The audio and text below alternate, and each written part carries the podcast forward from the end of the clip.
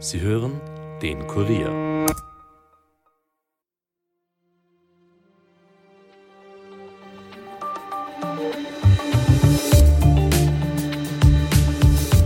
Vor genau vier Jahren, am 31. Jänner 2020, ist Großbritannien aus der Europäischen Union ausgetreten. 2016 hatte eine knappe Mehrheit der Briten in einem Referendum genau dafür gestimmt. Die Nachbeben dieser folgenschweren Entscheidung erschüttern die Insel nach wie vor. Heute etwa beginnen Grenzkontrollen für Importe von Lebensmitteln und pflanzlichen Produkten aus der EU. Ob Käse aus Italien oder Fleisch aus Österreich, künftig müssen Firmen und Bauern mit zusätzlichen Dokumenten die Herkunft und Qualität ihrer Produkte nachweisen, die sie auf die Insel liefern wollen. Ein enormer Bürokratieaufwand. Experten befürchten Preiserhöhungen und Lieferengpässe im Vereinigten Königreich. Wie sehr das tatsächlich schon spürbar ist und ob die Briten den Brexit vier Jahre später schon bereuen, darüber sprechen wir heute mit der Kurier-Außenkorrespondentin Anna-Maria Bauer. Sie ist uns aus London zugeschaltet. Mein Name ist Angelika Groß. Es ist Mittwoch, der 31. Jänner und ihr hört den Daily Podcast des Kurier. Good afternoon, everybody. It's four and a half years since the British people voted to take back control of their money, their borders, their laws, and their waters, and to leave the European Union. And earlier this year, we fulfilled that promise and that we left on January the 31st with that oven ready deal. So der damalige Premierminister Boris Johnson zum Austritt des Vereinigten Königreichs aus der Europäischen Union. Die Idee des Brexits war es, die Handelsverträge der EU in aller Welt durch bilaterale Abkommen mit besseren Konditionen zu ersetzen. Doch ausgerechnet heute, zum vierten Jahrestag des Austritts, vermelden die Nachrichten das Scheitern von Freihandelsgesprächen zwischen Großbritannien und Kanada. Außerdem sollen die Preise für Obst und Gemüse, aber auch Milch- und Fleischprodukte im Laufe des Jahres steigen, weil bisher verschobene Grenzkontrollen für Nahrungsmittelimporte aus der EU nun wirklich in Kraft treten und den bürokratischen Aufwand und Importkosten erhöhen. Dazu kommt ein Einwanderungsrekord im Jahr 2022. Auch das Brexit-Versprechen, nach Ende der EU-Freizügigkeit würden weniger Menschen auf die britische Insel kommen, wurde also nicht erfüllt. Vier Jahre nach dem Brexit ist die Stimmung im Land also schlecht. Und den Konservativen droht bei der nächsten Wahl ein Desaster. Bereuen die Briten den Brexit? Und würden sie heute womöglich anders abstimmen? Das besprechen wir jetzt mit der Kurierkorrespondentin Anna-Maria Bauer. Sie ist uns aus London über das Telefon zugeschaltet. Hallo Anna, schön, dass du heute mit mir plauderst. Genau vor vier Jahren, also am 31. Jänner 2020, hat das Vereinigte Königreich die Europäische Union verlassen. Wie würdest du denn die aktuelle Stimmung im Land beschreiben? Ja, hallo. Ähm, also es ist sehr gemischt. Muss ich sagen. Also das eine ist halt auch, dass man sich an alle Dinge gewöhnt. Das ist, glaube ich, so die größte Erkenntnis. Also, ähm, dass Regale ähm, im Supermarkt leer sind, ich meine, das kannten wir von der Pandemie.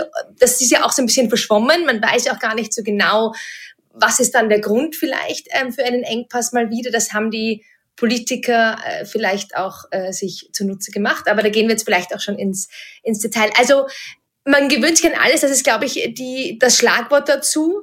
Aber an sich merkt man schon, dass sich die Insel ein bisschen mehr wieder abschottet oder sich mehr auf sich selbst besinnt.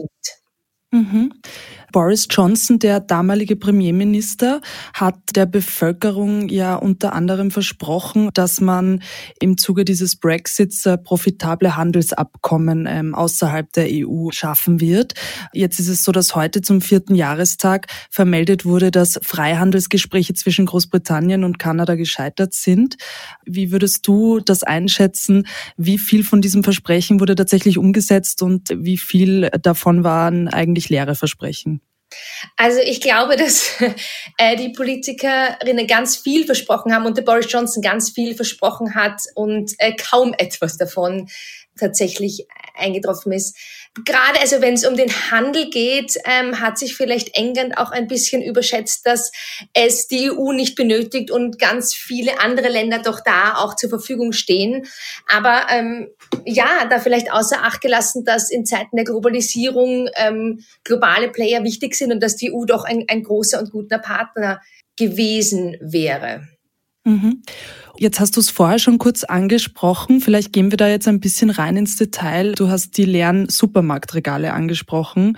Und ähm, das, das sind ja auch immer wieder Bilder, die man sieht äh, über die Medien. Und gleichzeitig wird auch immer wieder über hohe ähm, Lebensmittelpreise berichtet. Wie schaut die Lage da aktuell aus und woran liegt das auch? Was sind da die Probleme? Also es könnte auch gleich jetzt schon mal wieder ein bisschen leerer werden, weil heute, genau am 31.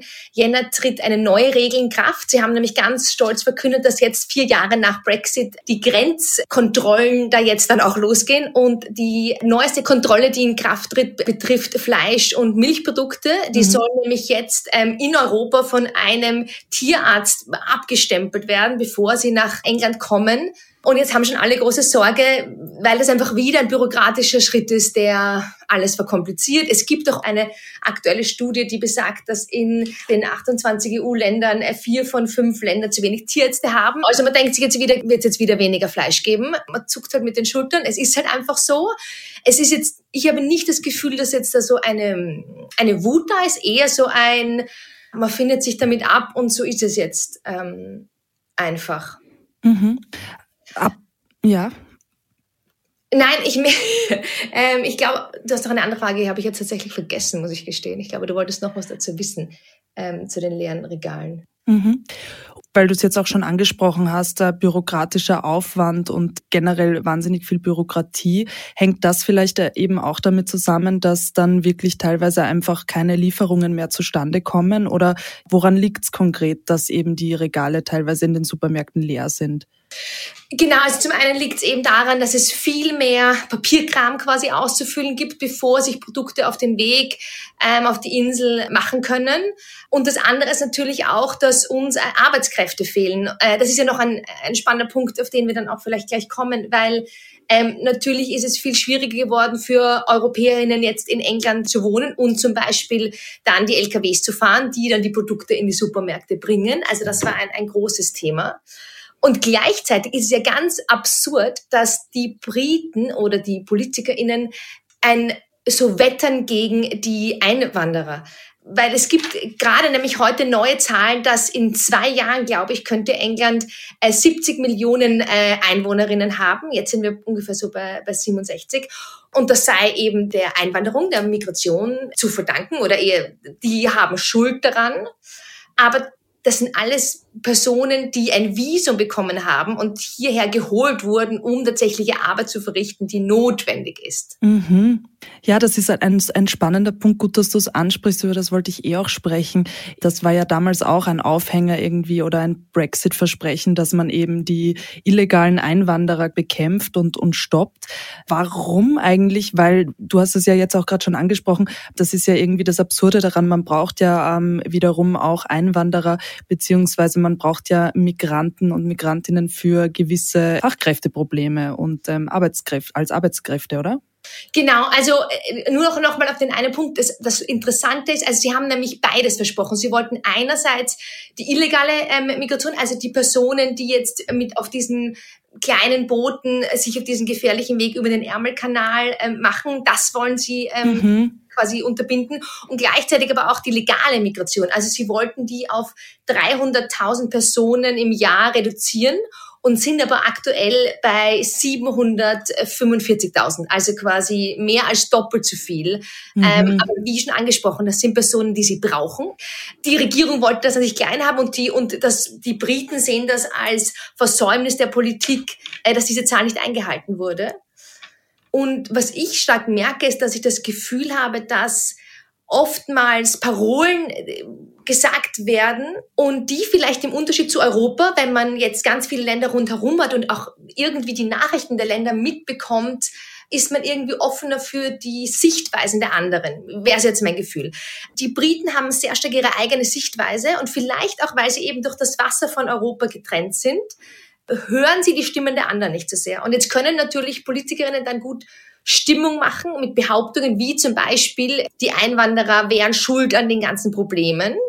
Und das wird oder wurde vielleicht ursprünglich mehr geglaubt. Das war ja auch der Grund für dieses ganze Brexit-Drama, dass mhm. die ganzen Versäumnisse der Politik und dieses fehlende Sozialstaat, fehlender Schutz für Arbeiternehmerinnen Vieles wurde irgendwie ähm, wurde Schuld gegeben, weil doch so viele Menschen nach England kommen. Und wenn jetzt aber nur wir Engländer da wären, dann wäre alles gut. Mhm. Wie ist es denn ähm, eigentlich für dich? Du bist ja auch Europäerin und arbeitest als Journalistin im Vereinigten Königreich. Wie ist es für dich? Wie nimmst du das wahr? Und wurden dir auch irgendwelche Hürden in den Weg gelegt? Oder ja, wie nimmst du das wahr? Also im persönlichen Kontakt merke ich wirklich gar nichts. Also die Britinnen und Briten sind einfach wirklich zuckersüß und herzlich. Und das ist vielleicht auch das Problem. Man hört dann Schlagzeilen oder vielleicht liest man auch äh, in den Zeitungen äh, Geschichten und hat das Gefühl, die Briten würden einen nicht willkommen heißen. Also ich muss schon sagen, dass ich das auf persönlicher Ebene gar nicht, gar nicht wahrnehme. Aber was lustig ist, ich habe ja auch zwei Jahre in einer Schule gearbeitet also da waren die Kinder so zwischen sieben und zwölf und wir hatten ein großes Kapitel, da ging es auch um Migration und um, also eigentlich mehr um Geflüchtete und da haben wir auch diese Begriffe angeschaut, Migration, Flüchtlinge und es ist interessant, dass die Kinder da schon auch von den Eltern offenbar eine negative Stimmung vielleicht mitbekommen, ohne genau zu wissen, was das ist. Weil als ich ihnen dann gesagt habe, na ja, aber das bin ja dann auch ich, also äh, ich bin ja auch Migrant, dann waren sie eher so, ah ja, hm, also ich glaube, es, es braucht einfach den Austausch und die Gespräche, mhm. um da vielleicht noch mehr eine, eine Öffnung herbeizuführen im Endeffekt. Mhm. Um nochmal zurückzukommen zum Thema Fachkräftemangel, wie stark ist der denn aktuell zu spüren? Also es mangelt an allem. Es machen Geschäfte zu, man bekommt äh, ganz schlecht Termine beim Arzt. Es gibt gefühlt nichts. Gleichzeitig natürlich, was notwendig ist, bekommt man auch. Aber es gibt schon vieles, das einfach fehlt ähm, und man wundert sich einfach nicht mehr darüber. Das wäre, glaube ich, so. Mhm. Und ein Thema, das wir auch noch besprechen müssen, ist die Sonderregelung mit Nordirland und Irland.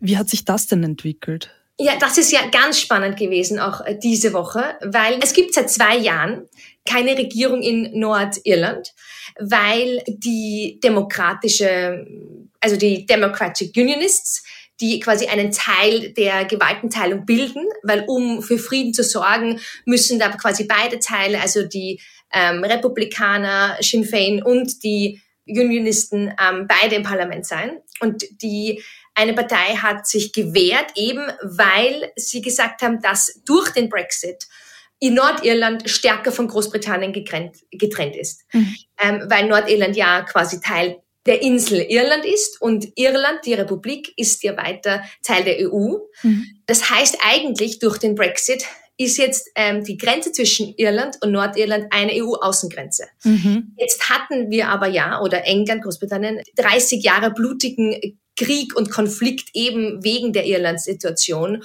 Und im Karfreitagsabkommen wurde auch festgehalten, dass es keine harte Grenze zwischen Nordirland und Irland geben kann.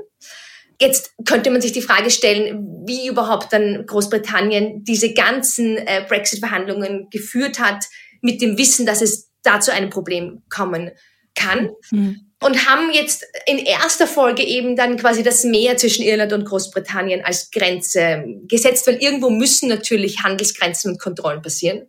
Und das hat eben Nordirland aufgeregt. Es gab einfach keine, keine Führung. Also das an sich schon dramatisch. Und jetzt wurde der Partei eine Deadline gesetzt für den 8. Februar und sie haben jetzt ähm, rechtzeitig jetzt noch sich dazu bereit erklärt, wieder einzusteigen in die, äh, in die Regierung. Und jetzt ist natürlich spannend, der Deal, den es jetzt neu geben soll und der die Unionisten zufrieden stimmen soll, wird jetzt veröffentlicht und ist natürlich spannend auch für Europa zu sehen, okay, was verspricht jetzt der Großbritannien, Nordirland und geht sich das aus mit, den, mit der Grenze zu Irland. Oder, und das sind halt dann wieder die Hard Brexiter, die befürchten, dass sich vielleicht dann doch wieder die Handelsregeln in Großbritannien so sehr abschwächen oder so sehr an die EU anpassen, dass der ganze Brexit immer mehr verschwimmt. Ganz viel hat sich einfach ganz stark verändert. Aber trotzdem scheint es so ein, ein Aufweichen zu geben, vielleicht in manchen Belangen. Mhm. Würdest du sagen, äh, dass der Brexit jetzt nach vier Jahren kann man da vielleicht schon eine ganz gute Bilanz ziehen, den Tories eigentlich mehr geschadet hat und was erwartet die Partei auch bei der nächsten Wahl? Ähm, rechnet man da mit einem Desaster für die Tories? Genau, also ja, man rechnet mit einem riesigen Desaster. Also tatsächlich wird der Labour-Partei zum ersten Mal seit vielen Jahren ein, ein Sieg und vielleicht sogar ein Erdrutschsieg äh, vorausgesagt, wobei man immer vorsichtig sein muss, gerade wenn es solche Prognosen gibt, treten die dann überhaupt ein. Aber die Beliebtheitswerte der Tories sind auch seit der Pandemie und seit der Lebenskostenkrise in den Keller gerasselt. Es war natürlich nicht von Vorteil, dass sie so viele Wechsel an Prime Minister hatten und da einfach sehr viel Unruhe veranstaltet haben. Und es könnte da jetzt eine große, eine große politische Wende äh, passieren. Das heißt, mhm. alle sind ein wenig aufgeregt, wie das die, die, die, die Wahlen, die wahrscheinlich im Herbst stattfinden, was die ändern, genau, ob ja. sie ändern und was sie dann ändern. Wenn es jetzt äh, so kommen würde, dass tatsächlich eben die Labour-Partei äh, jetzt als Wahlsieger im Herbst bei der Wahl hervorgehen würde, wäre ein Zusammenschluss mit der EU überhaupt denkbar und, und umsetzbar? Also ich glaube, dieser Sack ist jetzt irgendwie zu und ich glaube nicht, dass dieses Gespräch zu Brexit nochmal aufgemacht wird. Meine Gedanken sind, dass, dass sich die Regeln irgendwann einfach annähern werden und dass, und dass die, wie auch schon angesprochen, dass vielleicht England einen Sonderstatus bekommen soll als Nicht-EU-Land, aber trotzdem näher heran. Ich meine, da hat natürlich das große Thema des Ukraine-Russland-Kriegs vielleicht auch viel ausgelöst, weil da, weil es jetzt da einfach schon auch militärisch eine andere Zusammenarbeit wieder gab, die vielleicht dann auch natürlich Auswirkungen hat auf, auf den Handel und, und andere Bereiche. Mhm. Abschließend vier Jahre Brexit. Bereuen die Briten den Brexit? Also, die PolitikerInnen würden das natürlich überhaupt nie so sagen. Aber tatsächlich ist es so, dass alle Personen oder die ich getroffen habe, die schon, die für Leave, also für quasi für den Brexit gestimmt haben, das entweder bereuen oder so sehr verschweigen, dass sie überhaupt dafür gewählt haben, dass man merkt, dass es ihnen sehr unangenehm ist. Mhm. Ähm, Glaubst du, die Briten würden nochmal so abstimmen? Das große Problem war ja, dass ganz viele nicht wählen waren, der Jungen, die sich irgendwie gedacht haben, mhm. diese Wahl ist nicht wichtig, die auch nie gedacht, das ist ja auch ganz viele, sogar die, die für Leave gewählt haben, haben halt gedacht, sie bestrafen damit die Regierung mit dieser Wahl, aber haben sich nie ausgemalt, dass es tatsächlich zu dem Brexit kommt. Und das ist halt, das ist in Wahrheit das, Erschreckende und auch wieder die Erkenntnis, man darf nicht irgendwie taktisch wählen, um zu glauben, man bestraft wen oder wie auch immer, weil das, für das man wählt, das kann dann auch passieren. Und ja, also ich glaube, wenn nochmal gewählt werden würde, dann würde jetzt eine, eine Mehrheit für Remain, also für den Verbleib in der EU mhm. rauskommen. Wie vielleicht ähm, noch, noch mal abschließend, das interessiert mich jetzt schon noch, äh, wie blicken denn eigentlich die Briten auf Europa? Also äh, es ist natürlich immer ganz schwierig zu sagen, weil natürlich eine Nation so divers ist und natürlich die Unterschiede in, in gerade was in England sehr stark ist, die Klassenunterschiede sehr unterschiedliche hm, Einstellungen haben und dadurch auch Meinungen und dadurch auch Ansichten. Was interessant ist, gerade bei dem Nordirland-Konflikt, der natürlich jetzt schon lang Thema war, ähm, dass immer wieder dieser Satz fällt, quasi die EU macht es ihnen schwierig. Und also natürlich bin ich, fühle ich mich als Europäerin dann auch getriggert oder auch in der Verteidigungsrolle, aber sagt dann schon noch immer, na ja, ich finde es schon lustig, das Land, das beschließt, sich zu trennen und dadurch eine Außengrenze verschiebt, sich dann zu beschweren, dass es Probleme gibt wegen dieser neuen Außengrenze, ist schon irgendwie kurios. Also im Großen und Ganzen ist da schon gern ein Schuldgeben an Europa. Oder den Tories jetzt dann auch die Schuld haben am, am Brexit. Ähm, dann, ja. dann danke für das spannende Gespräch. danke für die Einladung. Gerne. Und ich ja, bin gespannt, was du weiterhin berichten wirst. Ich bin auch gespannt, was sich, was sich hier so weiter ergibt. Dankeschön. Mehr dazu lest ihr wie immer auf kurier.at. Hier gibt es jetzt, wie gewohnt an dieser Stelle, noch einen kurzen Nachrichtenüberblick. Rechtsskurril enden die Zeugenbefragungen im Prozess gegen Ex-Kanzler Sebastian Kurz wegen Falschaussage im Ibiza-Untersuchungsausschuss. Mittwochnachmittag sagen zwei russische Geschäftsleute aus, die ein Bewerbungsgespräch mit dem einstigen Vorstand der Staatsholding Thomas Schmidt geführt haben. Sie sollen sich an Kurzrechtsvertretung gewandt und Details ausgeplaudert haben. Der erste Zeuge bestätigte bei der Videoschaltung nach Moskau das Treffen.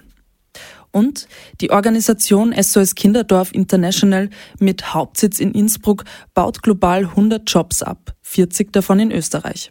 Ein Sprecher bestätigte der APA am Mittwoch einen Bericht des ORF Tirol. Insgesamt beschäftigte SOS Kinderdorf International mehr als 690 Menschen, somit waren rund 15 Prozent der Beschäftigten von den Kündigungen betroffen. Keine Auswirkungen hat die Kündigungswelle auf SOS Kinderdorf Österreich bzw. dessen Mitarbeiter, wurde versichert. Israelische Streitkräfte haben nach eigenen Angaben seit Dienstag innerhalb von 24 Stunden bei Kämpfen im Gazastreifen mindestens 25 militante Palästinenser getötet. In den eigenen Reihen seien drei Soldaten gefallen, teilt das Militär mit. Bei einer Razzia in einer Schule hätten israelische Einsatzkräfte zudem zehn Mitglieder der Terrororganisation Islamischer Dschihad festgenommen. Diese hätten die Schule als Versteck genutzt. Damit war's das für heute von uns. Wenn euch der Podcast gefällt, abonniert ihn doch auf Apple Podcasts oder Spotify und hinterlasst uns auch gerne eine Bewertung. Ton und Schnitt von Dominik Kanzian, produziert von Elias Nadmesnik. Mein Name ist Angelika Groß. Ich wünsche euch einen angenehmen Feierabend und bis bald.